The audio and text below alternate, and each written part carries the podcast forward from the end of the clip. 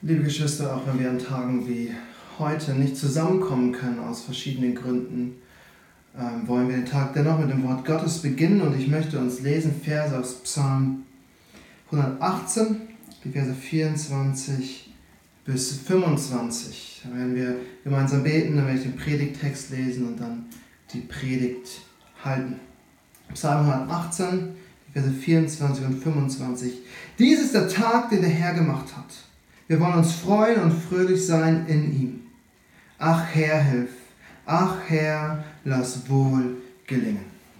Lasst uns beten. Großer Gott, dir sei Lob und Ehre, denn du thronst in deinem Himmel und du regierst gerecht, Herr. Alles in dieser Erde geschieht nach deinem Willen und Wissen. Und du planst alles und hast alles geplant nach dem Ratschluss deines Willens zu deiner eigenen Ehre. Und Herr, wir kommen heute Morgen gedemütigt vor dich und bekennen, Herr, dass wir nichts in der Hand haben. Dass wir ach so starken Menschen eigentlich schwach sind. Und dass wir zu 100% von dir abhängig sind und dich brauchen.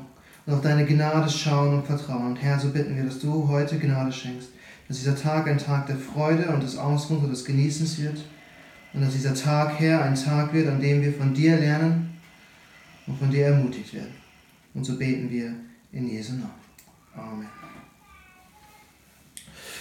Der Predigtext ist aus dem zweiten Buch Mose, Kapitel 20, die Verse 8 bis 11. Ich lese uns die Verse 1 bis 17, das sind die zehn Gebote, und dann die Verse 8 bis 11, das ist das vierte Gebot, das ähm, Sabbatgesetz. Ist ein wenig ironisch, dass wir uns mit dem Sabbat beschäftigen, wenn wir uns nicht treffen können, aber ich denke dennoch ist es gut, dieses Gebot zu betrachten und wir werden vieles lernen, was uns auch hilft, wenn wir zu Hause sind. Lass uns lesen 2. Mose 20, die Verse 1 bis 17. Und Gott redete alle diese Worte und sprach. Ich bin der Herr dein Gott, der ich dich aus dem Land Ägypten, aus dem Haus der Knechtschaft herausgeführt habe. Du sollst keine anderen Götter neben mir haben. Du sollst dir kein Bildnis noch irgendein Gleichnis machen, weder von dem, was oben im Himmel, noch von dem, was unten auf Erden, noch von dem, was in den Wassern unter der Erde ist. Bete sie nicht an und diene ihnen nicht. Denn ich, der Herr, dein Gott, bin ein eifersüchtiger Gott, der die Schuld der Väter heimsucht an den Kindern bis in das dritte und vierte Glied derer, die mich hassen, der aber Gnade erweist an vielen Tausenden, die mich lieben und meine Gebote halten. Du sollst den Namen des Herrn, deines Gottes, nicht missbrauchen, denn der Herr wird den nicht ungestraft lassen, der seinen Namen missbraucht. Gedenke an den Sabbattag und heilige ihn. Sechs Tage sollst du arbeiten und alle deine Werke tun. Beim siebten Tag ist der Sabbat des Herrn, deines Gottes. Da sollst du kein Werk tun, weder du, noch dein Sohn, noch deine Tochter, noch dein Knecht, noch deine Magd, noch dein Vieh, noch dein Fremdling, der innerhalb deiner Tore lebt. Denn in sechs Tagen hat der Herr Himmel und Erde gemacht und das Meer und alles, was darin ist, und er ruhte am siebten Tag. Darum hat der Herr den Sabbat gesegnet und geheiligt. Du sollst deinen Vater und deine Mutter ehren, damit du lange lebst in dem Land, das der Herr dein Gott dir gibt. Du sollst nicht töten, du sollst nicht Ehe brechen, du sollst nicht stehlen, Du sollst kein falsches Zeugnis reden gegen deinen Nächsten. Du sollst nicht begehren das Haus deines Nächsten. Du sollst nicht begehren die Frau deines Nächsten, noch seinen Knecht, noch seine Magd, noch sein Rind, noch sein Esel, noch irgendetwas, das dein Nächster hat. Lasst uns beten. Großer Gott, wir kommen vor dich und wir bitten, dass du uns erhältst und erleuchtest durch deine Wahrheit, durch deinen Geist Großer Gott, dass wir erkennen, was diese Worte bedeuten und dass, wenn wir das Sabbatgebot betrachten, Herr, dass wir es für unser Leben anwenden können. Und so beten wir in Jesu Namen. Amen. Das vierte Gebot ist das wahrscheinlich wichtigste Gebot der zehn Gebote. Ich weiß, es ist eine riskante Aussage, denn die ersten drei Gebote waren schon wichtig. Gott ist Gott, Gott sagt uns, wie er angebetet werden will und Gott sagt uns, wie wir seinen Namen benutzen sollen. Doch das vierte Gebot ist in der Begründung das längste Gebot. Und ist im Alten Testament das Gebot, was am häufigsten zitiert wird, auf das das Volk am häufigsten wieder hingewiesen wird. Und gleichzeitig wird der Sonntag immer unwichtiger. Schließlich arbeite ich ja sechs Tage die Woche, fünf und dann am Samstag hole ich alles zu Hause auf, dann gehört der Sonntag mir. Aber die Bibel gibt uns ein anderes Bild. Die, die Verse, die wir gelesen haben, Verse 8 bis 11 vor allem, die zeigen uns eine andere Wahrheit. Gleich in Vers 8 heißt es, wir sollen den Tag heiligen. In Vers 10, aber am siebten Tag ist der Sabbat des Herrn. In Vers 11, Gott hat den siebten Tag gesegnet und geheiligt. Der siebte Tag ist Gottes Tag.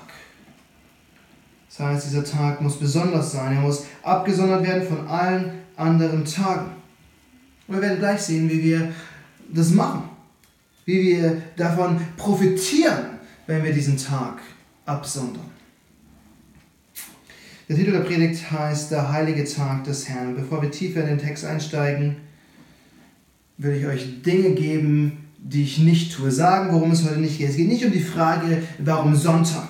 Die frühe Kirche und die Reformatoren waren davon überzeugt, dass wir den Sonntag heiligen. Und ich bin davon überzeugt, dass wir im Neuen Testament lernen, dass der erste Tag der Woche der christliche Sabbat ist. Aber darum soll es nicht gehen. Ich werde auch keine detaillierte, geben, detaillierte Liste geben von Dingen, die wir tun sollen und die wir nicht tun sollen. Ich glaube, das Wort Gottes gibt uns diese Liste nicht. Jedes Mal, wenn wir zum Gesetz Gottes etwas hinzufügen, dann enden wir in der Gesetzlichkeit. Es geht heute um die Prinzipien, die wir im Wort Gottes finden. Und diese Prinzipien wenden sich dann an. Das erste Prinzip finden wir gleich am Anfang unseres Textes und das wird unser erster Punkt heute Morgen sein. Erinnere dich. Erinnere dich. Israel ist in der Wüste. Die Lebensmittel neigen sich dem Ende zu. Gott hat sie schon mit frischem Wasser versorgt. Aber die Frage ist jetzt, was sollen sie essen? Was sollen sie als Nahrung aufnehmen? Und mit dem Manna gibt Gott ihnen eine Versorgung. Später wird es genannt Brot vom Himmel. Aber mit dem Manna gibt Gott seinem Volk noch etwas. Er gibt ihnen den Sabbat. Sechs Tage lang sollen sie Manna sammeln, am siebten Tag wird es aber kein Manna geben. Am Sabbat sollten sie ruhen. Wir denken oft, der, der, der Sabbat ist mit den zehn Geboten gekommen. Doch das stimmt nicht. Mit den Geboten ist das Sabbatgebot gekommen, aber der Sabbat existiert schon früher. Der Tag der Ruhe war schon immer da. In der Wüste sollte Israel ruhen. Und das Erste, wozu uns die Bibel auffordert, ist, uns zu erinnern.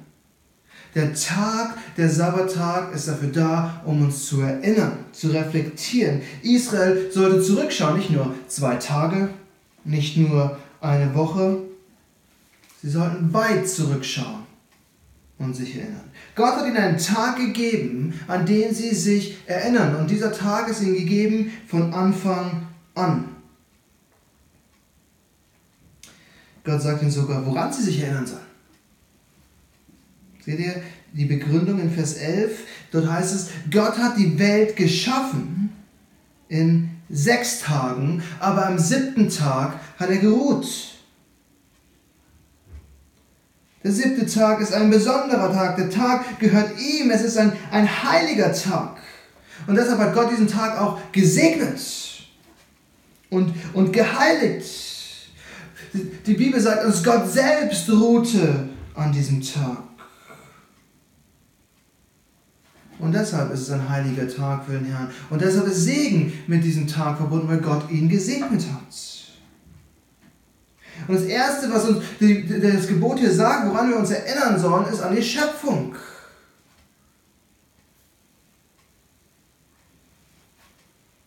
Das ist die erste Anwendung, die wir finden. Denke an die Schöpfung und erinnere dich, was für einen Rhythmus Gott eingefügt hat. Und Gott selbst gibt uns dabei das Vorbild.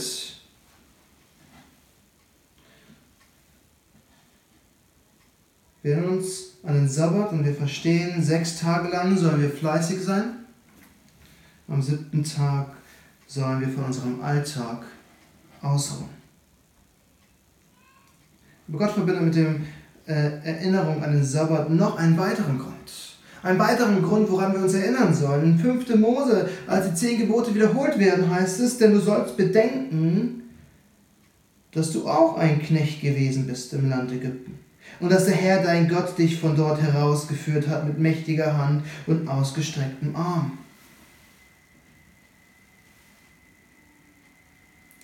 Für Israel war der Sabbat ein Tag, an dem sie sich an ihre Errettung erinnert haben.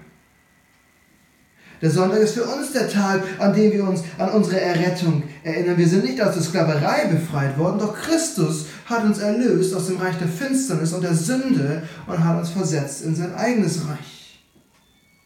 Das ist ein Grund, warum wir den Sonntag heiligen, weil Christus am ersten Tag der Woche auferstanden ist. Am Sonntag. Und jeden Sonntag, wenn wir im Gottesdienst feiern, erinnern wir uns an die Auferstehung Christi. Der Sohn Gottes ist Mensch geworden. Er hat das gerechte Leben gelebt. Er hat für uns gelitten. Er ist für uns gestorben. Er ist das letzte, einzige, perfekte Opfer geworden, das unsere Sünden hinweggenommen hat. Und er ist auferstanden und hat den Tod besiegt. Der Sonntag ist für uns der Tag, an dem wir über die Erlösung nachdenken. Jeden Sonntag bekennen wir unsere Sünden und Gott spricht uns Vergebung zu. Jede Predigt hat das Ziel, uns zu Christus hinzuführen. Und jedes Mal, wenn wir jemanden taufen, sehen wir das Evangelium. Wir sind mit Christus gestorben und mit ihm auferstanden. Jedes Mal, wenn wir Abendmahl feiern, sagt uns das Neue Testament, verkündigen wir den Tod Christi. Der Sonntag ist ein Tag der Erinnerung. Und deswegen ist das erste Prinzip, was wir in unserem Abschnitt finden. Wir sollen uns erinnern. Erinnere dich. Das zweite Prinzip lautet, bereite dich vor. Bereite dich vor. Gott hat für sich einen Tag in der Woche bestimmt. Und diesen Tag sollen wir heiligen. Das bedeutet, er ist für Gott abgesondert. An diesem Tag sollen wir das machen, was Gott von uns will. Und das bedeutet, wir sollen uns auf diesen Tag vorbereiten. Gott sagt uns sogar, wie wir uns vorbereiten sollen. Schaut auf Vers 9, dort heißt es, sechs Tage sollst du arbeiten und alle deine Werke tun. Denn wir können ganz schnell in eine gefährliche Falle treten. Wir können denken, im vierten Gebot geht es um einen einzigen Tag, nämlich den Sabbat. Doch es geht eigentlich um alle sieben Tage in der Woche.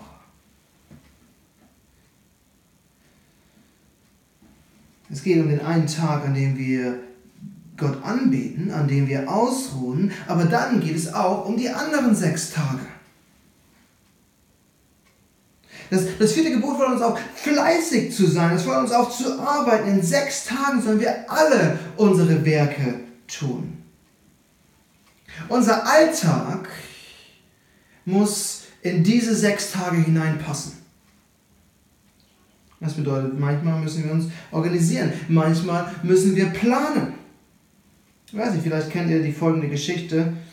Ein Professor in der ersten Vorlesung seiner Wirtschaftsstudenten kommt mit einem großen Glas und in diesem Glas sind Steine. Und er fragt seine Studenten, wer denkt, dass dieses Glas voll ist.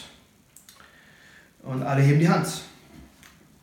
Und dann nimmt er Kieselsteine und schüttelt Kieselsteine rein und schüttelt das Glas und die Kieselsteine fallen zwischendurch und das Glas ist voll. Und er fragt wieder, wer denkt, dass das Glas jetzt voll ist? Und alle heben die Hand und dann macht er das gleiche noch einmal mit Sand. Und dann hat er seinen Studenten eine wichtige Lektion gegeben. Die Steine, die am Anfang im Glas waren, die großen Steine, das sind die wichtigsten Termine, die unumstößlich sind, die als allererstes immer im Kalender stehen müssen. Und wenn wir auf unsere Woche schauen und wenn wir anfangen, unsere Woche zu planen, dann ist der wichtigste Termin, der unumstößlich ist, der Sonntag, der geblockt ist. Das ist der größte Stein, der im Kalender niemals mit irgendetwas anderem ersetzt werden darf. Und alles muss um diesen großen Felsen herum geplant sein. Alles muss dahin ausgerichtet sein. Wenn irgendein Termin reinkommt, kann er nicht am Sonntag sein. Wenn irgendeine Aufgabe auf uns zukommt, können wir sie nicht am Sonntag erledigen. Der Sonntag gehört Gott. Gott hat uns sechs Tage gegeben, die wir für alles nutzen können, was wir tun wollen. Und er hat einen Tag für sich selbst bestimmt. Und das bedeutet auch, am Ende am Samstagabend sind alle Aufgaben erledigt. Sonntags beantworten wir keine E-Mails, vor allem keine E-Mails mehr für die Arbeit. Sonntags bereiten wir auch nicht den nächsten Arbeitstag vor. Alle Aufgaben müssen vor dem Sonntag erledigt sein. Am Sonntag putzen wir keine Wohnung, wir waschen keine Wäsche. Also, liebe Kinder, jetzt kommt ein Prinzip für euch, an dem, wo ihr was lernen könnt und wo ihr euch ein, ein Muster setzen könnt für die Zukunft. Macht keine Hausaufgaben am Sonntag. Erledigt alles für die Schule spätestens am Samstag. Keine Referate, keine Aufsätze, keine Matheaufgaben und später im Studium, später im Alltag, später im Berufsleben ist die Gefahr immer da, irgendwas noch schnell am Sonntag zu machen. Doch Gott sagt uns hier, wir sollen alle unsere Werke in den anderen sechs Tagen erledigen. Und Werke sind hier die Arbeiten, die uns die ganze Woche über einspannen. Vielleicht der Haushalt, unser Job. Es sind die Dinge, die uns die ganze Woche über beschäftigen. Sachen, die organisiert werden müssen. Behördengänge, Briefe, die geschrieben werden müssen, Termine und Verpflichtungen. Alle diese Dinge sollen uns am Sonntag nicht mehr belasten.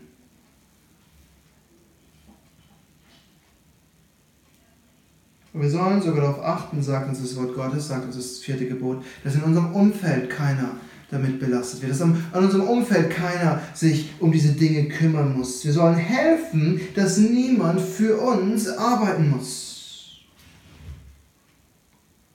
Wir haben also hier zwei Prinzipien betrachtet. Erinnere dich und bereite dich vor. Jetzt kommen wir zum Höhepunkt, zum dritten und letzten Prinzip für die heutige Predigt. Ruhe dich aus. Ruhe dich aus. Weil darum geht es am Ende. Der Sabbat ist ein Ruhetag. Gott sagt, am siebten Tag sollst du kein Werk tun. Am siebten Tag sollst du von allen deinen Werken ausruhen. Und ich versuche das Prinzip hier in ein Bild zu fassen. Stellt euch vor, ein Schreiner baut einen Schrank mit allen Details und die ganze Zeit grübelt er und misst dreimal und versucht die Probleme, die auftreten, zu lösen. Und am Ende, wenn er fertig ist, geht er einen Schritt zurück, atmet tief durch und genießt, was er geschaffen hat. Und betrachtet das Werk, was er gemacht hat. Und dann kann er sich zufrieden ausruhen. Und ich glaube, das ist in gewisser Weise die Idee für den Sonntag. Sechs Tage lang sollen wir geben, was wir geben können. Wir sollen mit unseren Kräften gut haushalten, um die Dinge zu erledigen, die erledigt werden müssen. Und dann am siebten Tag können wir uns zurücklehnen und wissen, wir haben mit bestem Wissen und Gewissen das getan, was wir tun können und was wir tun müssten. Und jetzt können wir ausruhen. Die Werke der anderen sechs Tage müssen uns nicht mehr belasten. Jetzt sind wir hier, um zu ruhen, um zu entspannen. Und wir haben sogar ein großes Vorbild für dieses Prinzip, nämlich Gott selbst. Gott ruhte am siebten Tag. In sechs Tagen hat er die Welt geschaffen, doch dann hat er geruht. Gott ist das perfekte Vorbild.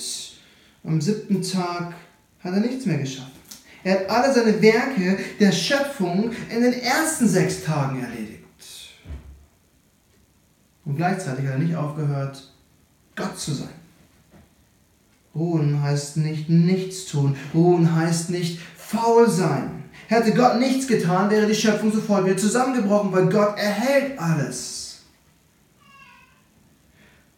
Und auch das müssen wir verstehen. Wenn wir am Sonntag ruhen, heißt es nicht, dass wir nichts tun. Wir hören nicht auf, der zu sein, der wir sind. Eltern hören nicht auf, Eltern zu sein. Wir werden immer noch Windeln wechseln und uns um unsere Kinder kümmern. Wir hören nicht auf, Freunde zu sein. Wir werden uns immer noch um unsere Mitmenschen kümmern und uns mit ihnen treffen. Wir hören nicht auf, Mensch zu sein. Wir atmen und essen und trinken. Und an manchen Tagen, wenn die Sonne scheint und wenn das Wetter es zulässt, gehen wir vielleicht sogar raus und, und ruhen, indem wir einen Spaziergang machen. Genießen die Schöpfung, genießen die Sonne, führen gute Gespräche. Und vor allem, und das ist das wichtigste Prinzip, hören wir nicht auf, Christ zu sein.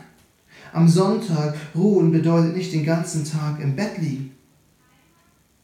Es bedeutet, dass unsere Seelen erquickt werden. Es bedeutet, dass unsere Seelen ruhen können. Von Augustin kommt der bekannte Satz, unsere Seele ist unruhig, bis sie Ruhe findet in dir, o oh Herr. Unser Alltag gibt uns so wenig Möglichkeiten, an unsere Seele ruht. Wir sind mit allem Möglichen beschäftigt. Jeder zerrt an uns. Alle wollen etwas. Wir kämpfen uns durch die Wüste des Alltags. An manchen Tagen, wenn man morgens aufsteht, freut man sich schon auf das Bett am Abend. Berlin ist vielleicht eine internationale Metropole, doch ist eben auch eine hektische und gestresste Stadt. Und auch wenn wir hunderte von Cafés haben, sind die überfüllt mit Menschen, die an ihrem Laptop arbeiten. Die ganze Woche werden wir fast schon fremdbestimmt. Termine, Aufgaben, Freunde, Familie, alles zieht an uns. Doch am Sonntag können wir ausruhen. Unsere Seele kann ruhen und Frieden finden. Und zwar in Gott selbst. Unser Bekenntnis sagt, wir sollen Sonntag in privater und öffentlicher Anbetung verbringen. Wir sollen den Sonntag nutzen, um im Wort Gottes zu sein. Wir sollen den Sonntag nutzen, um im Gebet zu sein. Wir sollen den Sonntag nutzen, um Gott Lieder zu singen. Uns ist der Sonntag gegeben, damit unsere Seelen auftanken. Damit unsere Seele zur Ruhe kommt. Nutzt die Zeiten, die ihr sonntags habt, um vielleicht ein ganzes Bibelbuch einfach mal durchzulesen. Nutzt die Zeit, um ein geistliches Buch zu lesen, ein gutes Buch, was die Seele erquickt. Ich versuche jeden Morgen um 6 Uhr aufzustehen. Das ändert sich auch nicht sonntags. Auch wenn wir erst drei Stunden später das Haus verlassen müssen, versuche ich um 6 Uhr aufzustehen, weil das oft der einzige Zeitpunkt ist am Sonntag, wo ich eine Predigt anhören kann, wo ich selbst auftanken kann. Das ist oft, oft die beste Zeit in der Woche. Das sind die Momente, die meiner Seele gut tun. Liebe Geschwister, ich predige es zu euch als ein Bruder. Ich sage das nicht, weil ich es als Pastor sagen muss. Ich sage es, weil ich als Christ davon überzeugt bin, ich verschwendet euren Sonntag nicht. Verschwendet euren Sonntag nicht. Nutzt ihn, damit ihr Nahrung für eure Seelen bekommt. Nutzt ihn, damit ihr Freude findet. Nutzt ihn, damit eure Seelen ruhen können. Und wenn es möglich ist, und wenn die Zeit wieder da ist, kommt mit der Erwartung, dass ihr erfrischt werdet in die Gottesdienste. Und wenn nicht, nutzt die Zeit, um das Wort Gottes zu studieren und auf Gottes Wort zu hören und Zeit im Gebet zu verbringen. Lasst uns noch einmal beten. Himmlischer Vater, wir danken dir für deine klaren Worte. Ja, wir danken dir, dass in diesen Worten so viel Ermutigung und Freude liegt, Herr. Dass wir an diesem Tag runterfahren dürfen und uns erinnern dürfen, wie groß und mächtig du bist, dass du in sechs Tagen alles geschaffen hast und uns in diesen sechs, sieben Tagen der Woche einen Tag gegeben hast, um dir Ehre zu geben, um dich zu heiligen und um zu ruhen. Und Herr, so bitten wir für den heutigen Tag, dass du uns hilfst, auszuruhen, Kräfte zu sammeln und uns zu stärken, Herrlicher Vater, damit wir gesegnet werden für die kommende Woche und die Ungewissheit, die vor uns liegt. Und so beten wir in Jesu Namen. Amen.